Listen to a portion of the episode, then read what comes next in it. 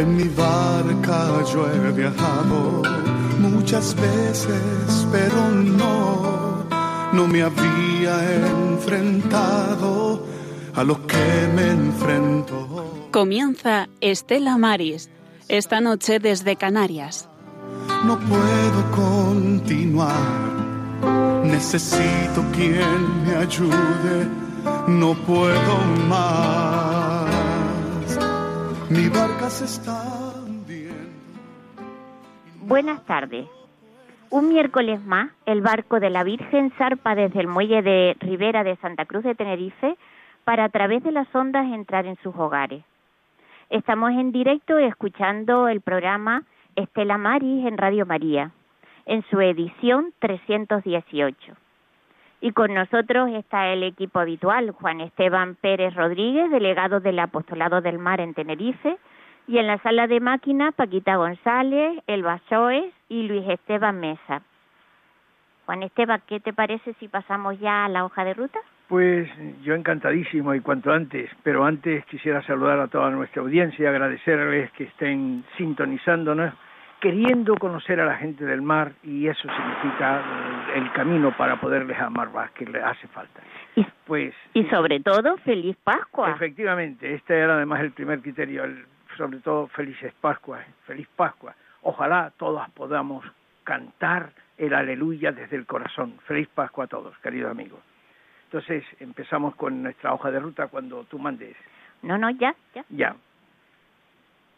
Eh, la, hoja de ruta en esta ocasión la titulamos, no podía ser de otra forma, Pascua 2019. Pero también tenemos un subtítulo, pues aquí, tenemos unos alumnos de trabajos de la Facultad de Trabajo Social. Eh, la titulamos Alumnos de Trabajo Social en Práctica. Alegría, libertad, encuentro, justicia, paz son palabras que acuden a nuestra mente y que, y que emanan del corazón que ha conocido al resucitado, la misericordia de Dios, que nos habla de, en nuestra historia personal, que nos llama por nuestro nombre, que rompe la soledad en la que la idolatría de nuestras seguridades nos encarcelan y aíslan. Es Pascua. Aleluya es el canto que suena adentro.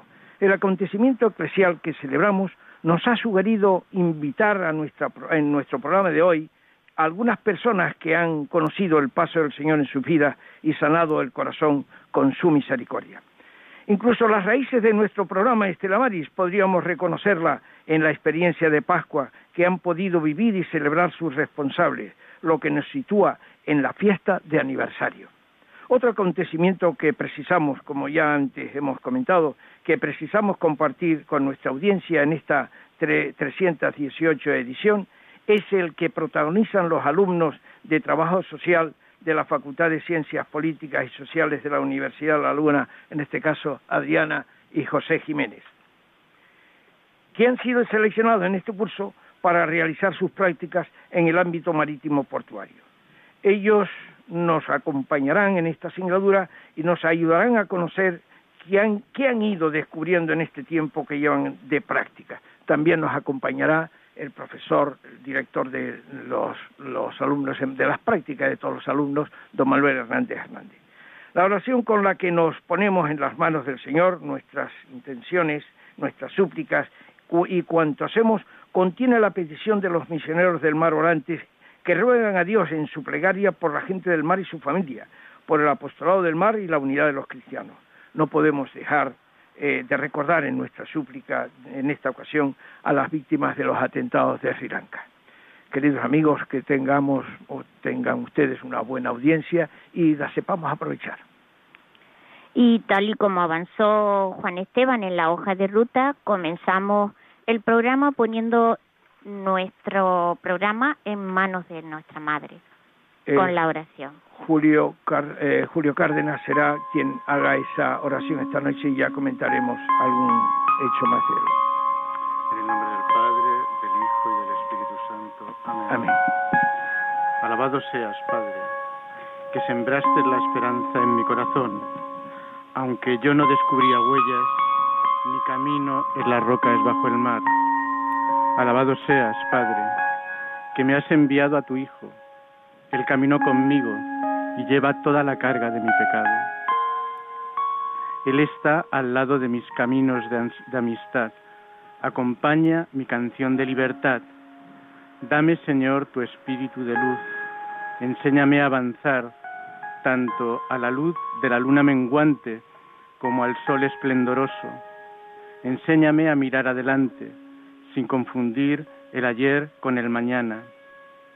Enséñame a crear cada día algo nuevo contigo y a no cortar las flores marchitas en el camino trillado. Enséñame a encontrar en la pared rocosa el pequeño apoyo que me abra el camino a la cima. Dame, Señor, tu espíritu de fortaleza.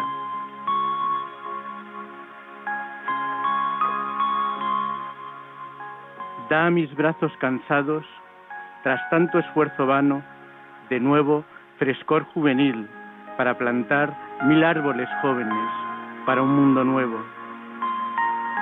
Que mi sudor se mezcle con el tuyo en el Getsemaní, mi sangre fluya con la tuya en el Gólgota, para irrigar el mundo reseco de injusticia y egoísmo.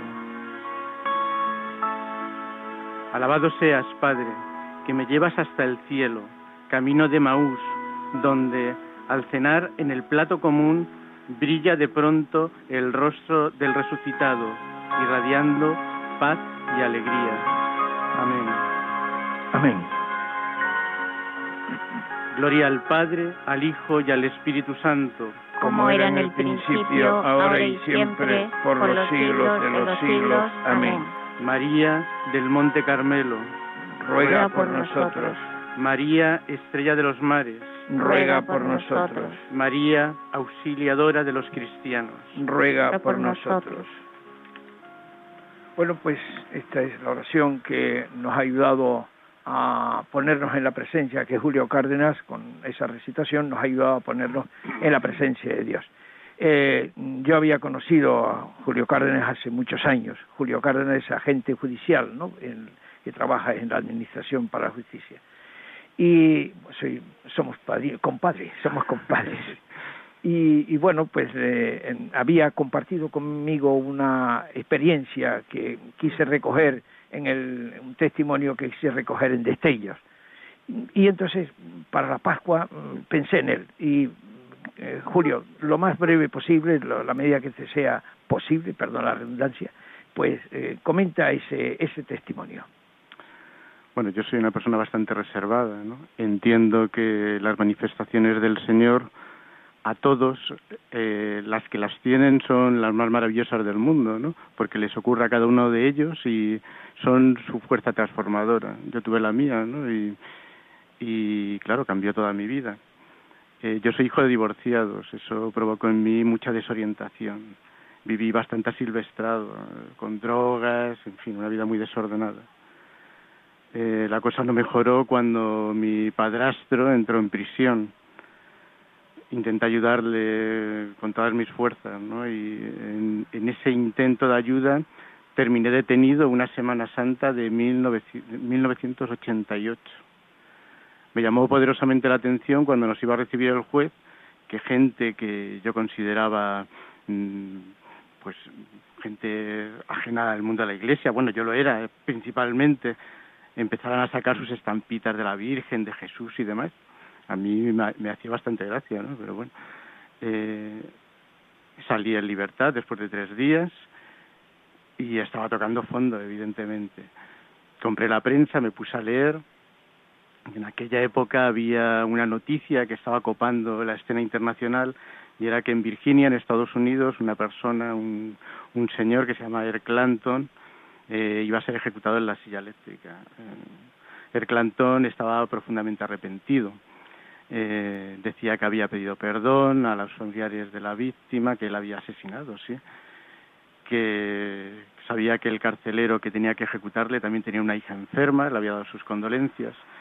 Me llamaba la atención que él decía que no lo habían ejecutado y ya se estaban repartiendo sus ropas. Aquello me conmovía profundamente. ¿no? Y Recuerdo que empezaban a deslizarse lágrimas por mis ojos. Eran como pelotas de tenis. Yo creo que en ese momento toqué fondo.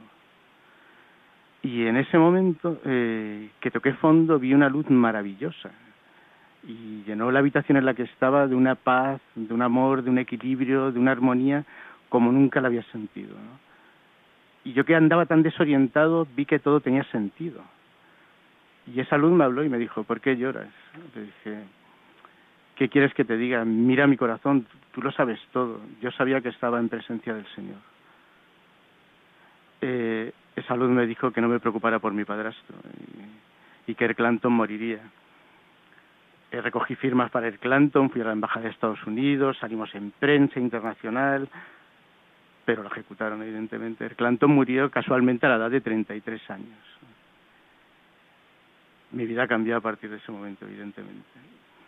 Eh, todo lo que era eh, confusión se tornó de una manera más clara en, un camino a seguir, un proyecto a seguir que sigue hasta hoy me casé, tengo mis hijos, en fin, eh, gracias a Dios eh, mi vida se recompuso y soy muy feliz. No puedo decirles otra cosa. Pues muchísimas gracias. Esa luz que tú has experimentado, eh, también los apóstoles recibieron una luz que en forma de llama posaban sobre sus cabezas, una luz que nos hace entender y que nos llena el corazón de amor. Es lo que, gracias, producto, consecuencia de esas lágrimas. Esa fue también mi experiencia. Las lágrimas dieron paso a esa luz. Pues solamente cuando el hombre descubre su nada, asume su nada, es cuando el espíritu actúa. Gracias, Julio, por compartir tu experiencia. Muchas gracias. Bueno, pues continuamos con nuestro programa de hoy y presentando a nuestros amigos, ya lo hemos comentado, eh, tanto eh, Adriana, Adriana Negrín como José Jiménez son los alumnos en prácticas eh, en este tercer año, eh, es por tercer año que los, alumnos en práctica de la Facultad de Ciencias Políticas y Sociales están haciendo, perdón la redundancia, las prácticas en el ámbito marítimo portuario, posiblemente la primera vez en España que se hace esta labor. Eh, Adriana ¿cómo, y José Jiménez, la pregunta es para ambos. ¿Cómo fue, fue la decisión de ustedes de, de optar por el mundo de la mar para, para las prácticas? Bueno, pues a mí me parece que es un, ámbito muy interesante, muy interesante. No muy, en la facultad no está muy, o sea, todos más o menos pues van por el, tema mm, sanitario, un poquito de residencia, mayores, etcétera, y el, el mundo pues de, del marino estaba como un poco más eh, menos visible. Curiosamente que tú además creo que realizas una labor de eh, o estás preparándote para para para enfermero o cosas así, ¿no sí, Sí. También o eres un enfermero, quiero decir. Bueno, trabajo en el hospital, trabajo en el hospital, pero no me estoy eh, preparando para para, trabajar social. Allí mismo en el hospital, si puedo Ah. acceder ahí mismo, pues una vez tuve la plaza fija, ya a nivel interno en el hospital podemos acceder eh, para una categoría superior, evidentemente, pues Claro, mejorar un poco en todos los aspectos, ¿no? muy bien. Y entonces, pues eso me llamó bastante la atención y aparte que siempre me ha encantado el mar, el tema de los barcos y siempre ha sido una opción que me pareció bastante interesante. Ya me dirás un poco más adelante qué relación además en este momento te une también con el mar, por lo que tú Mm. me has comentado, ¿no? Sí. Bien, y tú Adriana, ¿cómo fue tu, ah, tu interés por, el, por este tema? Bueno, pues hubo unas charlas informativas por parte de, de la universidad, de las alumnas anteriores que estuvieron en este campo. Entonces, mm, como la, las pusieron, pues vi que era una alternativa diferente a lo que normalmente estábamos acostumbrados como trabajadores sociales. Entonces, me, me motivó la, la charla a las chicas y dije que, bueno, ¿por qué no probar en algo nuevo, tan desconocido como es la mar? Una cosa que se me ocurre, estoy seguro, José Jiménez, que a ti te ocurrió algo también por el estilo. Ah, Tú recibiste información de esos alumnos, ¿no? Sí, sí. ¿Qué es alguna cosa que te llamara la atención a ti? Ujú. Y a ti también, Adriana. La pregunta es para los dos. Mm, Sobre todo el, el tema que me, pareció bastante interesante, el, mm, sobre todo porque es un mundo un poco desconocido, sobre todo la sociedad, como que el mundo del marino eh, no está tan visibilizado. Y entonces, pues, me, me motivó a, a- como cuando es algo nuevo, algo que, pues, te llama más la atención y, y eso fue uno de los, aparte de, de- de la explicación de las compañeras, lo, lo explicaron perfectamente, muy bien, el tema que también se practicaba uno un poco también el inglés, que como quien dice uno tenía un poco apartado, pues fueron bastantes cosas que me motivaron a, a optar por esta por este campo. ¿Y, y lo tuyo? Adriana. Pues a mí me parecía un campo nuevo, diferente. Siempre estamos acostumbrados en tierra a, a lo- como trabajador social, pues un ayuntamiento, eh, Elías, eh, siempre instituciones grandes y nunca algo desconocido, como es la mar, el tema de los marineros, el barco, saber qué le pasan a ellos, porque no sabíamos realmente qué es lo que pasaba. Y yo cuando estoy aquí es cuando sé qué es lo que pasa. Que, y, y claro, la, el gran desconocimiento por parte de la población que hay. Sí, efectivamente, Manuel, eh, tú- el profesor de ustedes en una entrevista que también te- teníamos, ¿no? Eh, le preguntaba que cómo era posible que la universidad estuviera tan lejos del mundo de la mar. Y él comentaba, es que la universidad un poco también se hace el eco de lo que vive la sociedad, ¿no? Curiosamente, y esto ahí tenemos que remarcarlo constantemente, la sociedad que vive en general, su bienestar se debe al, al trabajo de la gente del mar y en qué condiciones realiza ese trabajo.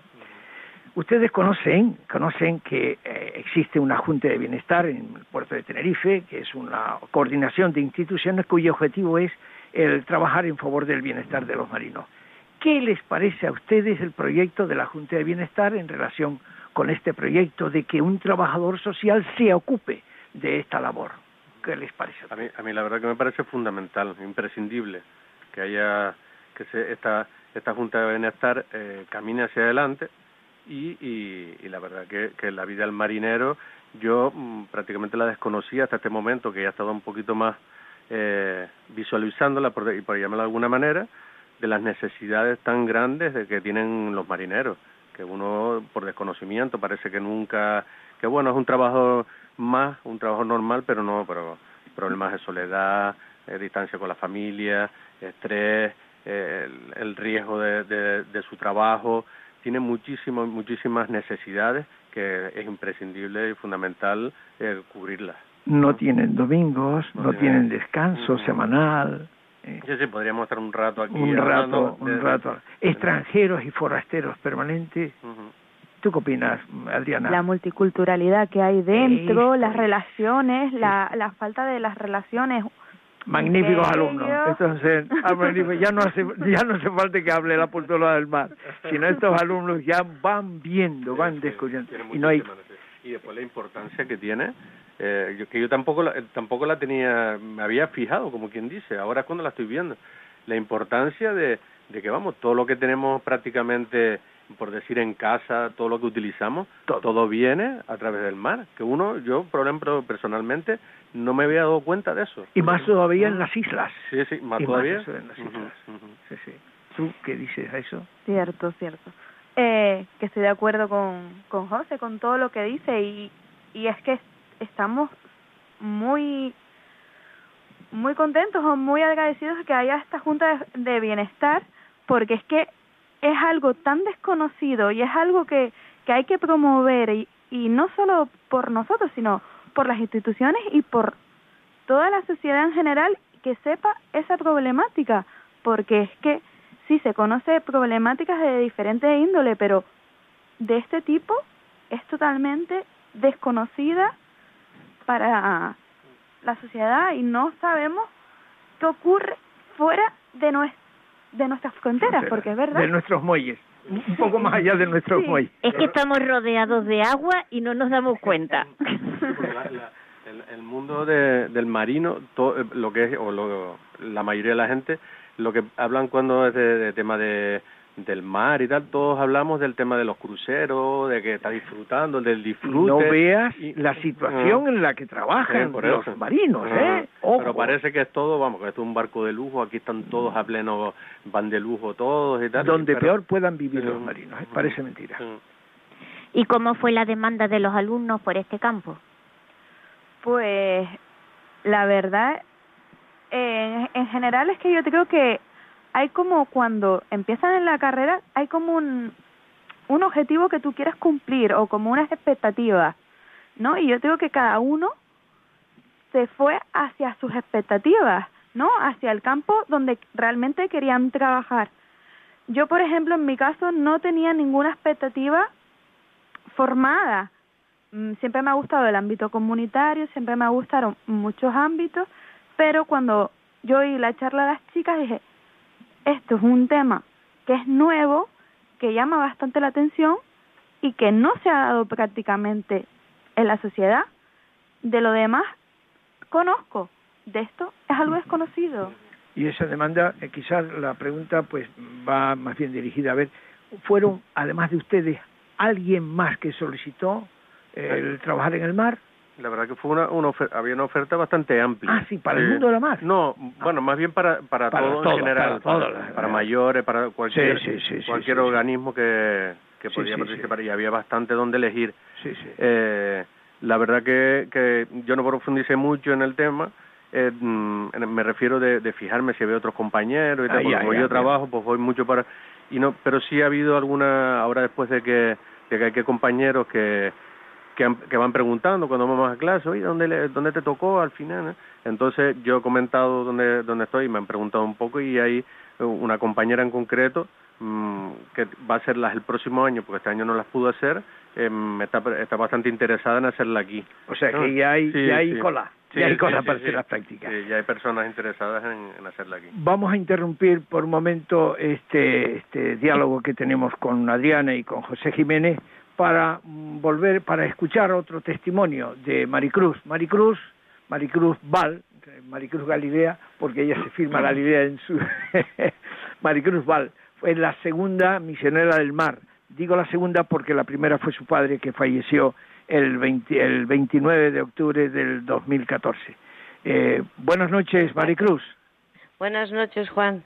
Buenas, noches, querida hermana. Y, y, felices Pascuas. Lo primero de todo, que no sé Felices Pascuas a todos los que están en, en el programa y escuchando este programa más. Muchísimas gracias, querida amiga. Bueno, pues lo que te compartía eh, que te comentaba que mi padre falleció el 4 de octubre. Eh, perdona, el 4 de octubre, sí. El 29 fue cuando...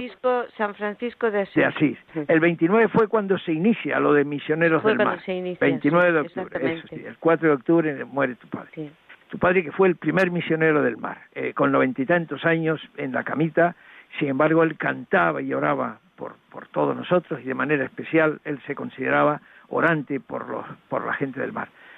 Eh, Maricruz, bueno, tu invitación es para compartir, estamos en Pascua, en la primera semana de Pascua, y sería interesante que tú pudieras compartir esa experiencia que tú te viste de encuentro con Jesús hace unos cuantos años, ya tú me dirás cuántos. sí.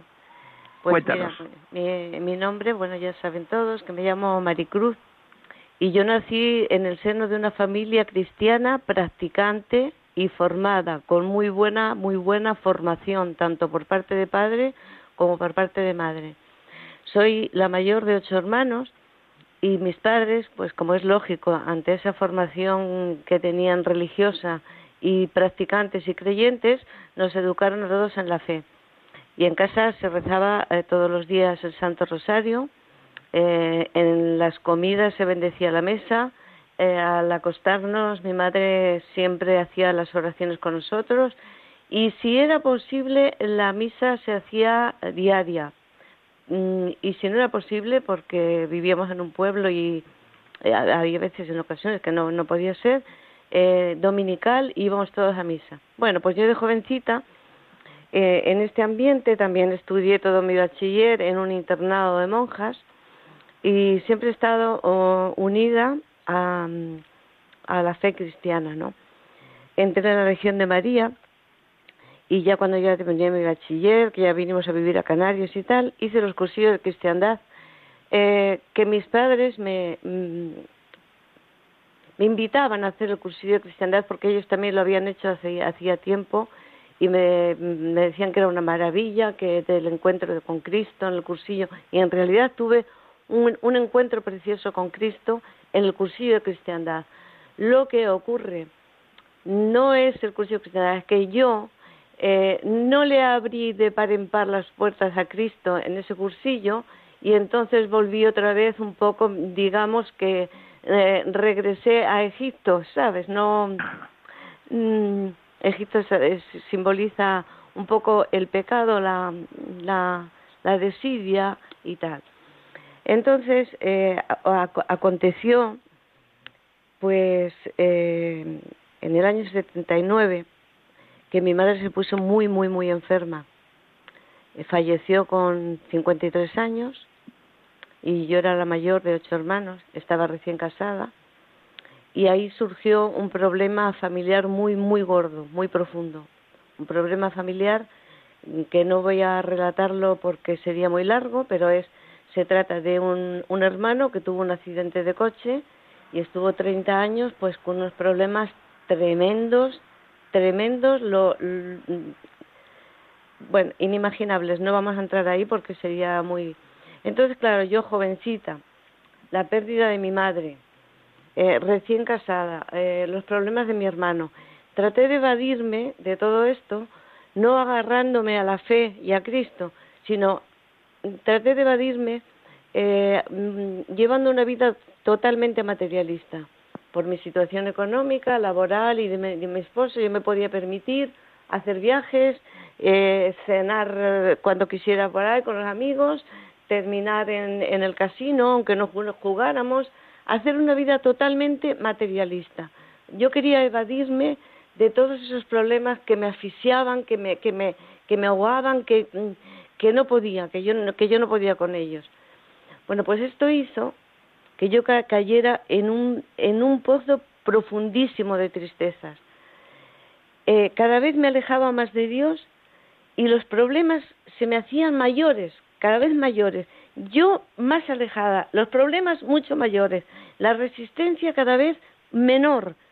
Mi fe se fue debilitando y, y yo caí casi, en, digamos, en una profunda depresión. Yo nunca he estado diagnosticada de depresión por un psiquiatra, pero yo sé positivamente que yo, lo que yo tenía en ese momento era una profunda depresión, porque voy a contar aquí eh, es donde entra Dios en mi vida.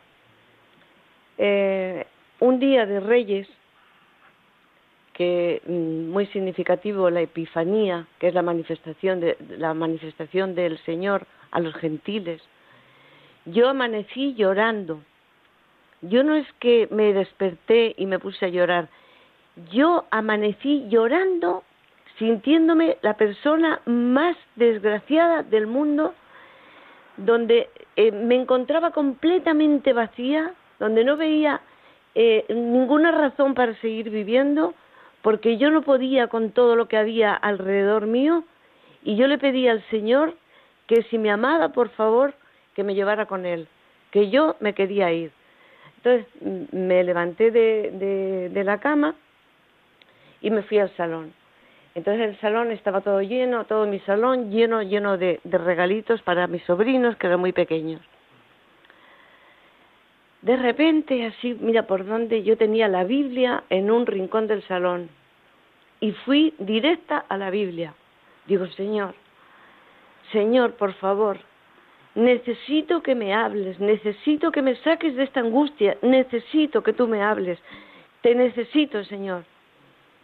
Abrí la Biblia, pero bueno, yo es que tenía los ojos tan hinchados, tan, tan enrojecidos, tan irritados, que miraba y no podía leer, no podía leer. Pero confiando en el Señor dejé la Biblia abierta y empecé a tranquilizarme y a hablar con Él y hablar con el Señor y hablar con el Señor. Y cuando pude, que ahí, ahí estuve yo como un par de horitas que no, pude, que no podía leer, leí el texto de Isaías 43, que decía, no temas porque yo te he rescatado. Te he llamado por tu nombre y tú eres mía. Si atraviesas el río, yo estaré contigo, y no te arrastrará la corriente. Si pasas por medio de las llamas, no te quemarás, ni siquiera te chamuscarás. Pues yo soy Yahvé, tu Dios, el Santo de Israel, tu Salvador. Estos son los primeros versículos del capítulo 43 de Isaías, que según los leía, mi corazón se estaba llenando de un amor profundo, de un amor profundo. El Señor me decía que era suya, que me llamaba por mi nombre, que me había rescatado, que si atravesaba por ríos, mm, que yo estaba por, ríos y por incendios y, y, qué sé yo, toda la, situación que, acontecía eh, en, mi vida, todo lo que había, que Él pasaría conmigo y que no me, quemarían las llamas y que, que no me ahogaría, porque Él iba delante de mí abriendo los caminos. Como, iba, como decía, iba, me iba llenando de un amor profundo, de un amor tan grande, tan inmenso. Eh, mm, no me llamen exagerada, es que no se puede expresar con palabras el amor de Dios. Es un amor sin igual, es sentirte en los brazos de Cristo, es sentirte como la oveja que, que el Señor coge y acaricia y la sana, y, y, y la, la, la sana las heridas, y, y la dice, hija mía, yo te quiero, yo eres mía, yo te amo, yo dejo todo por ti, yo doy mi vida por ti, yo te amo, no tengas miedo. Eh, yo me sentí tan sumamente amada de Dios, sentí una presencia de Dios tan inmensa, tan grande, que me, confieso eh, una cosa, era incluso mm, tan física y con tanta taquicardia que yo le decía al Señor, no me ames tanto, Señor, que no lo puedo aguantar. No me ames tanto, Señor, que no lo puedo aguantar, que me muero, que me muero de amor. Era amor, amor, amor.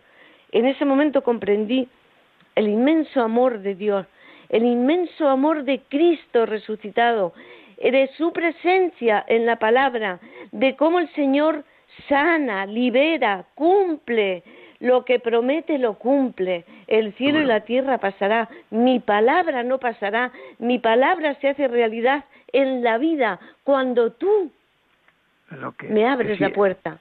Ahí estaba el tema. En que, yo hice cursillos, pero no le abrí la puerta al Señor. Y otra cosa que yo le pedí al Señor, Él me, me daba grandes promesas. Me decía, no te acuerdes ya de lo pasado, no te acuerdes más, porque yo voy a hacer en, en ti una obra nueva, una obra que ya está germinando. Tú proclamarás mis alabanzas en las plazas. yo decía, digo, Señor, no, no entiendo nada. yo no entiendo nada. digo, Maricruz, que la clave, además tanto en la experiencia tuya como la de Julio, es esa, ese llanto que ha propiciado que Dios escuche tus lágrimas, Dios las, las vea y se acerca a ti como ha ocurrido. Eh, gracias, Maricruz, muchísimas gracias por compartir esa experiencia y que esto pueda servir para que otros puedan, puedan recorrer ese camino, esa necesidad, ese llanto que se necesita para que el Señor acuda a nuestra llamada. Muchas gracias, Maricruz. Buenas noches, querida amiga. Y siempre. Vale. Sintoniza Radio María en el programa Estela Mari. Si quieres ser parte de nuestra tripulación, puedes llamarnos al 91 005 94 19. Y en este momento de la travesía, Luis Martín nos pone música. Viviendo este tiempo de Pascua aquí en Radio María Estela Maris, con la alegría de saber que Jesucristo está vivo entre nosotros, también a veces en esa soledad del marino, porque sabemos que no estamos solos a pesar de esos momentos difíciles en nuestra vida. La resurrección es posible, estamos en tiempo de Pascua. Cristo no ha resucitado, ¿qué hacemos entonces de pie? Para seguir esperando, van a ser nuestra fe. Cristo no ha resucitado, la noche puede vencer, es un raro del pecado, la muerte tiene el poder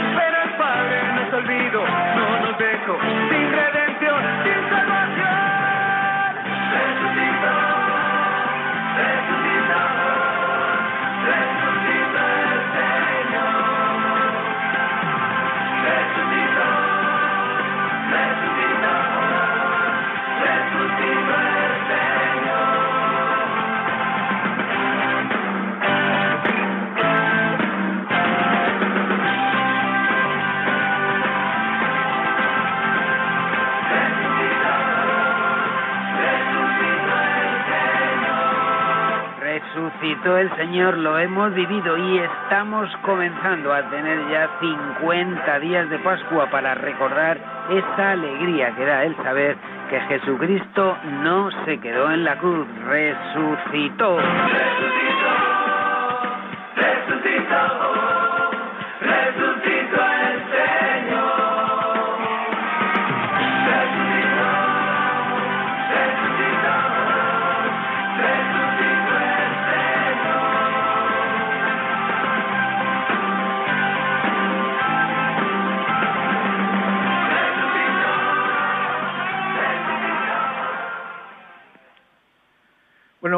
Seguimos con Adriana y con José Jiménez. Antes de presentar a nuestro querido profesor, eh, una pregunta. ¿Quiénes supervisan la actividad eh, que precisan ustedes desarrollar?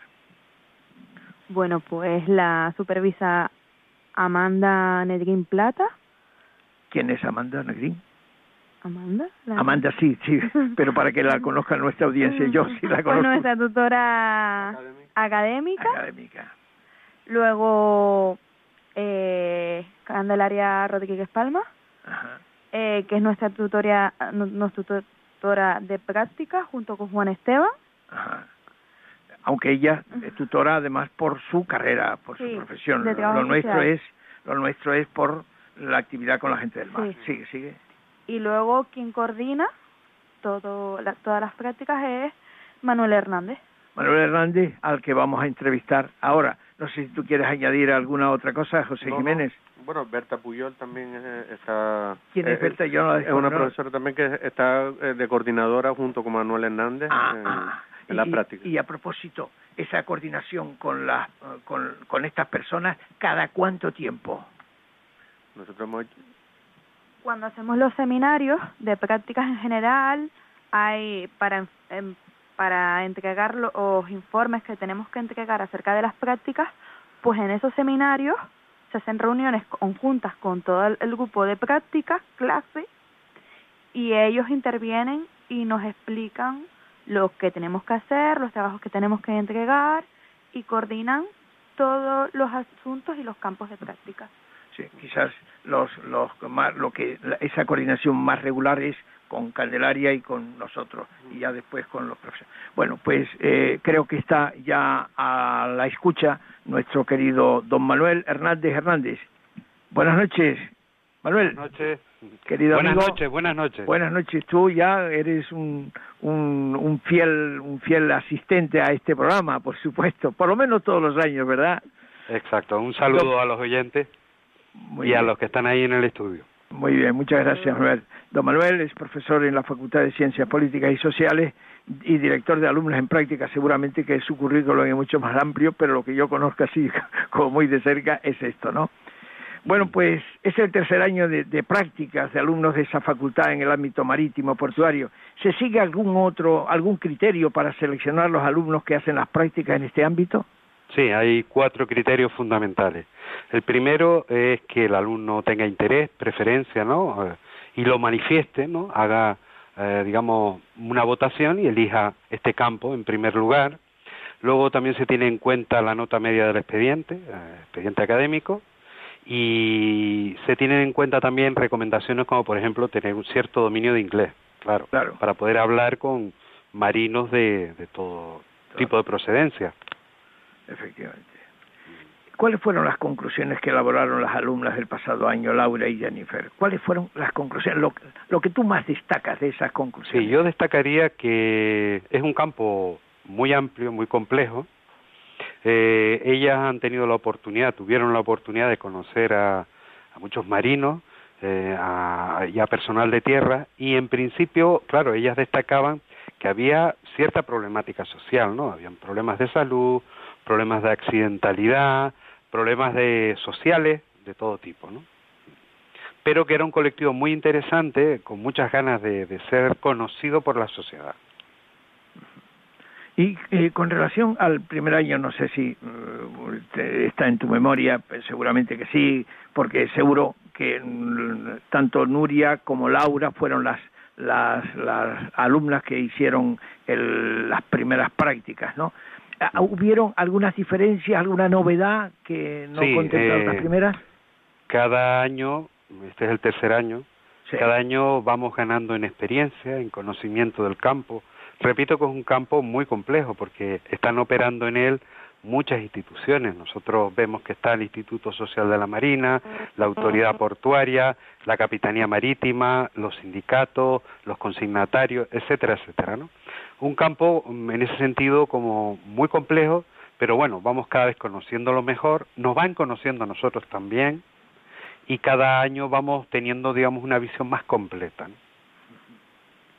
¿Qué aspectos de la vida de la gente del mar destacaría como específico o, o, que precisan atención en, el, en este acompañamiento del trabajo social con las alumnas? Mm. O el trabajo del marino es un trabajo muy duro. La sociedad en general yo creo que no tienen conocimiento, no tiene conocimiento de realmente de cuál es la realidad del marino. Un trabajo que eh, supone hay un riesgo, hay un peligro, eh, hay una accidentalidad, un trabajo también mm, que supone convivencias en buques, en un espacio limitado, con personas de todo tipo de procedencias. En un buque te puedes encontrar eh, trabajando, pues personas que pueden ser españoles, pero también puede haber portugueses, pueden haber asiáticos, africanos, de todos lados, ¿no? Convivir, aunque sea con gente del propio país, en un espacio limitado es complicado cuando son travesías muy largas.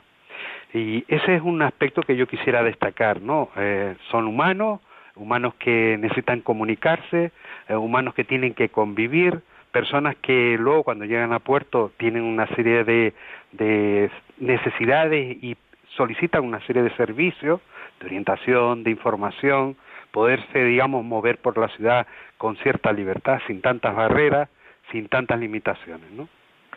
Y Manuel, ¿qué subrayarías como evidente como evidente la necesidad, la, evidencia la necesidad del acompañamiento del trabajador social en el bienestar del marino en Puerto Co. ¿Qué destacarías tú como una evidencia eh, clara? Fundamental. Los alumnos, las alumnas, cuando hemos tenido oportunidad de, conversar acerca de cuál era su experiencia, qué percepción tenían ¿no? de, esas, de esas reuniones, de esas visitas, por ejemplo, a los buques, destacaban eh, un elemento fundamental, ¿no? Cuando una persona lleva dos meses, tres meses en travesías muy largas, eh, que viene de un país muy lejano, con situaciones también muy complicadas a veces, ¿no? Eh, el poder tener una mano amiga, el tener una persona que te escucha, que te comprende, que te intenta ayudar es fundamental.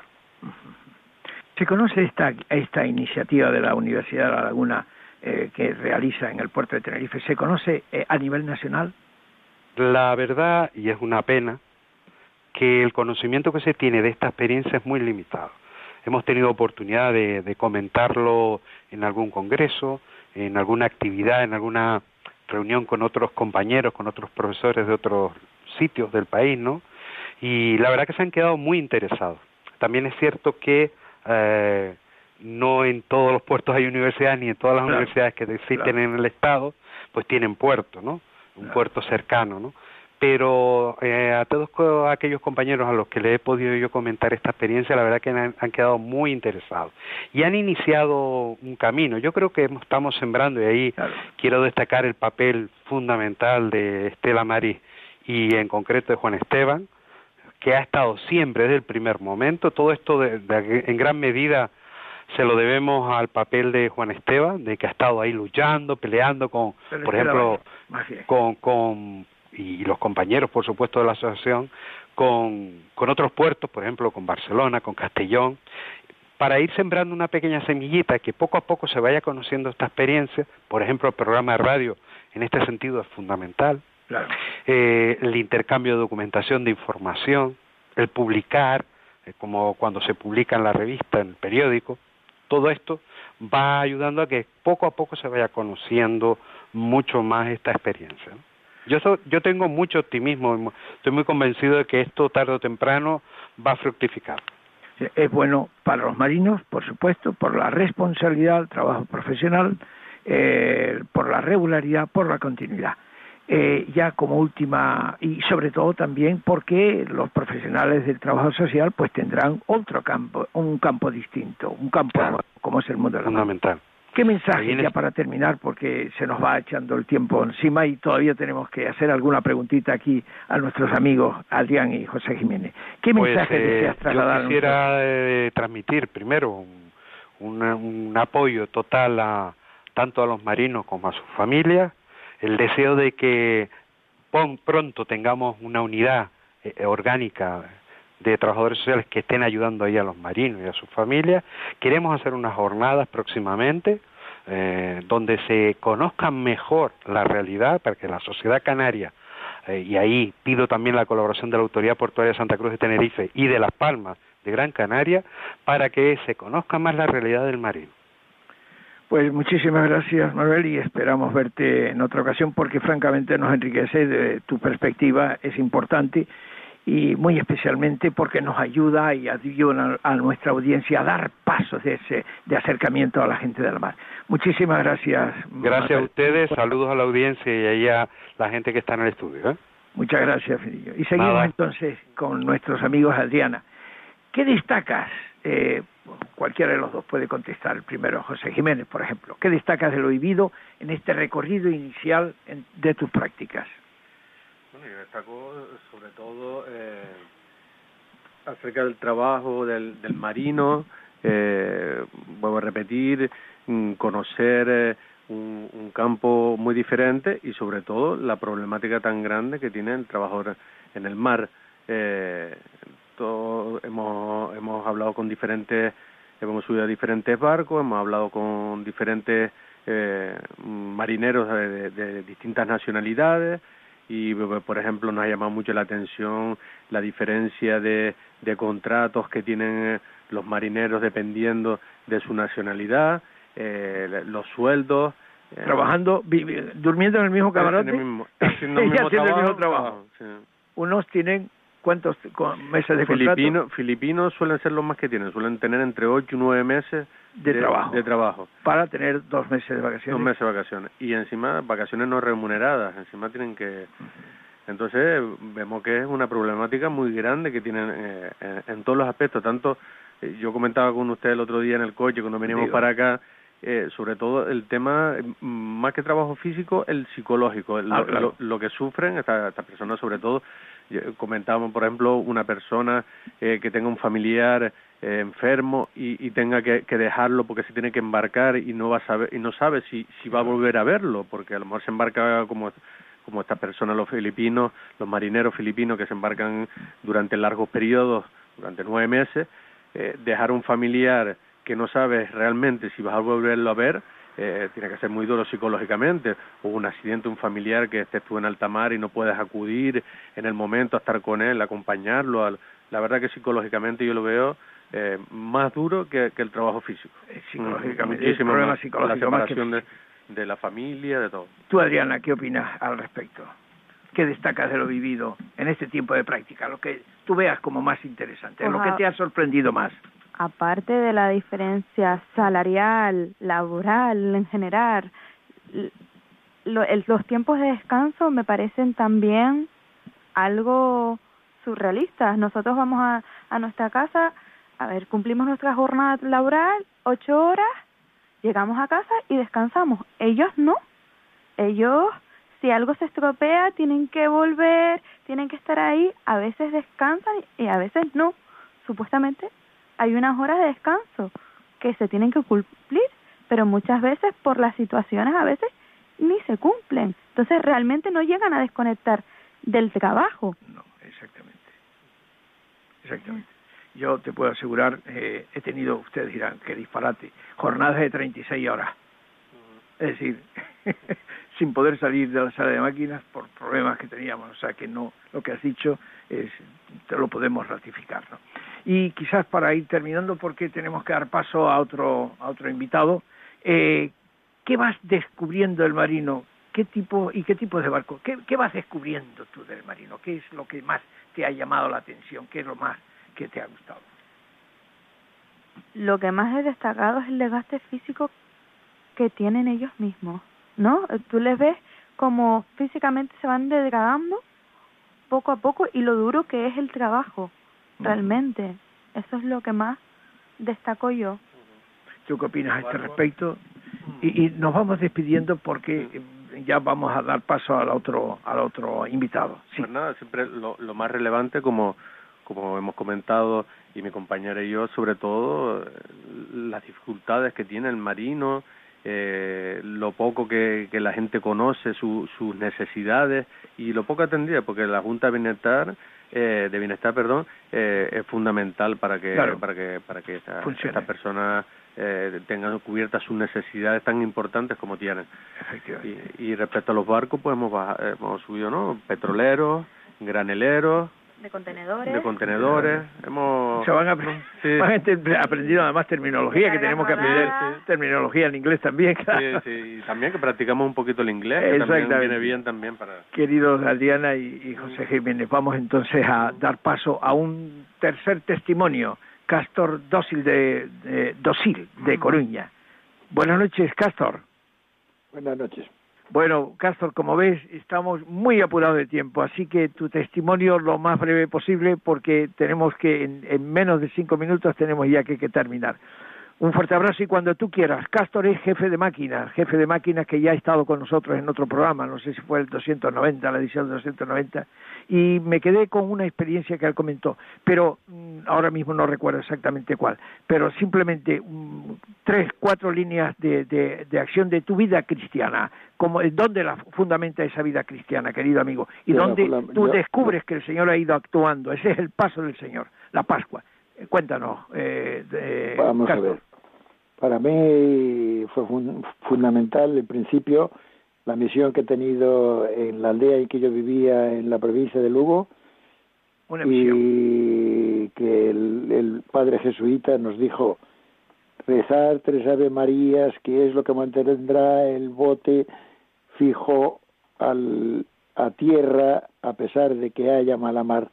Eso me ha quedado grabado toda la vida. Segundo, cuando estaba estudiando en la ciudad, en Lugo también, iba todos los días a, rezar al Santísimo, todos los días, que allí está el Santísimo en exposición perpetua, y todos los días eh, era lo mismo, me, me, ponía arrodillado, miraba allá arriba, que estaba muy lejos allá, porque yo, es que era, era muy chiquito, entonces estaba allá arriba, miraba y, rezaba la, estación a Jesús sacramentado con toda, con toda, con toda rapidez, porque luego tenía que coger y salir disparado para llegar al instituto.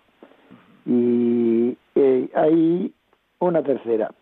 La tercera es ya, bueno, hay una que, que tengo que decir, he tenido una grave enfermedad cuando estaba en la mar, pero que la fortaleza y el consuelo del Señor me ha ayudado, con ayuda de mi mujer, que también aquí, humanamente hablando, pues ella también estaba allí a mi lado.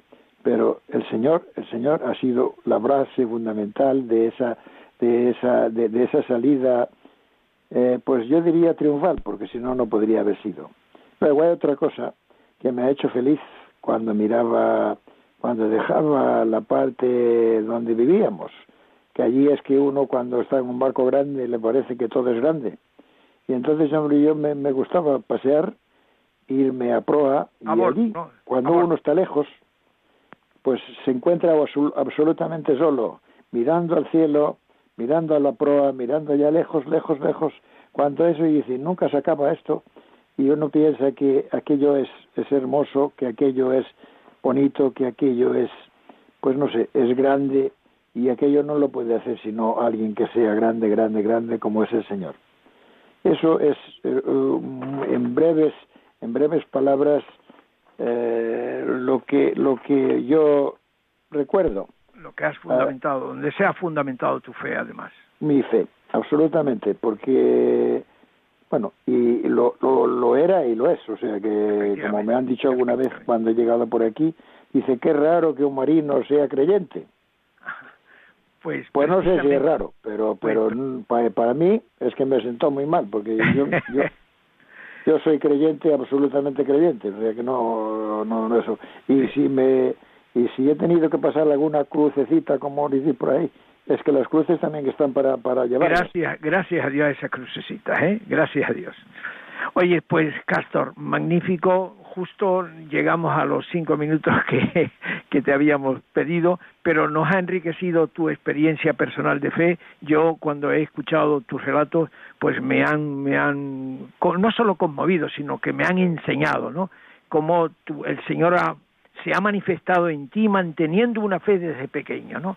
Y, y, con relación a esa experiencia última, ¿no? De mirar desde la proa el, el, infinito de la mar, un día le pregunté a una amiga nuestra que su esposo participa en los misioneros del mar, ¿qué es el mar para ti, Isabel? Y me dice, el mar me inspira, me recuerda a Dios, ¿no? Eso que tú acabas de afirmar, pues esto lo ha dicho también esta señora. Castor, un fuerte abrazo y hasta pronto, Castor. Buenas noches. Pues cuando te lo desees, un abrazo. Buenas noches. Bueno, pues creo que ya estamos llegando a los finales, a los últimos momentos de este, esta edición que se nos hace muy corta. Mucho habría, tendríamos que hablar y muy especialmente no nosotros, los alumnos, que se nos ha quedado el cuestionario a la mitad.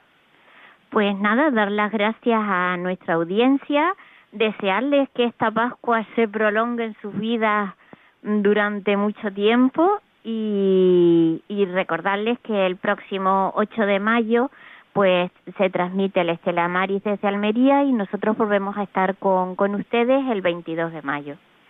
Pues queridos amigos, buenas noches, buenas noches y no se olviden nunca de esa oración, todos somos misioneros del mar, por la gente del mar y su familia, por el apostolado del mar y por la unidad de los cristianos.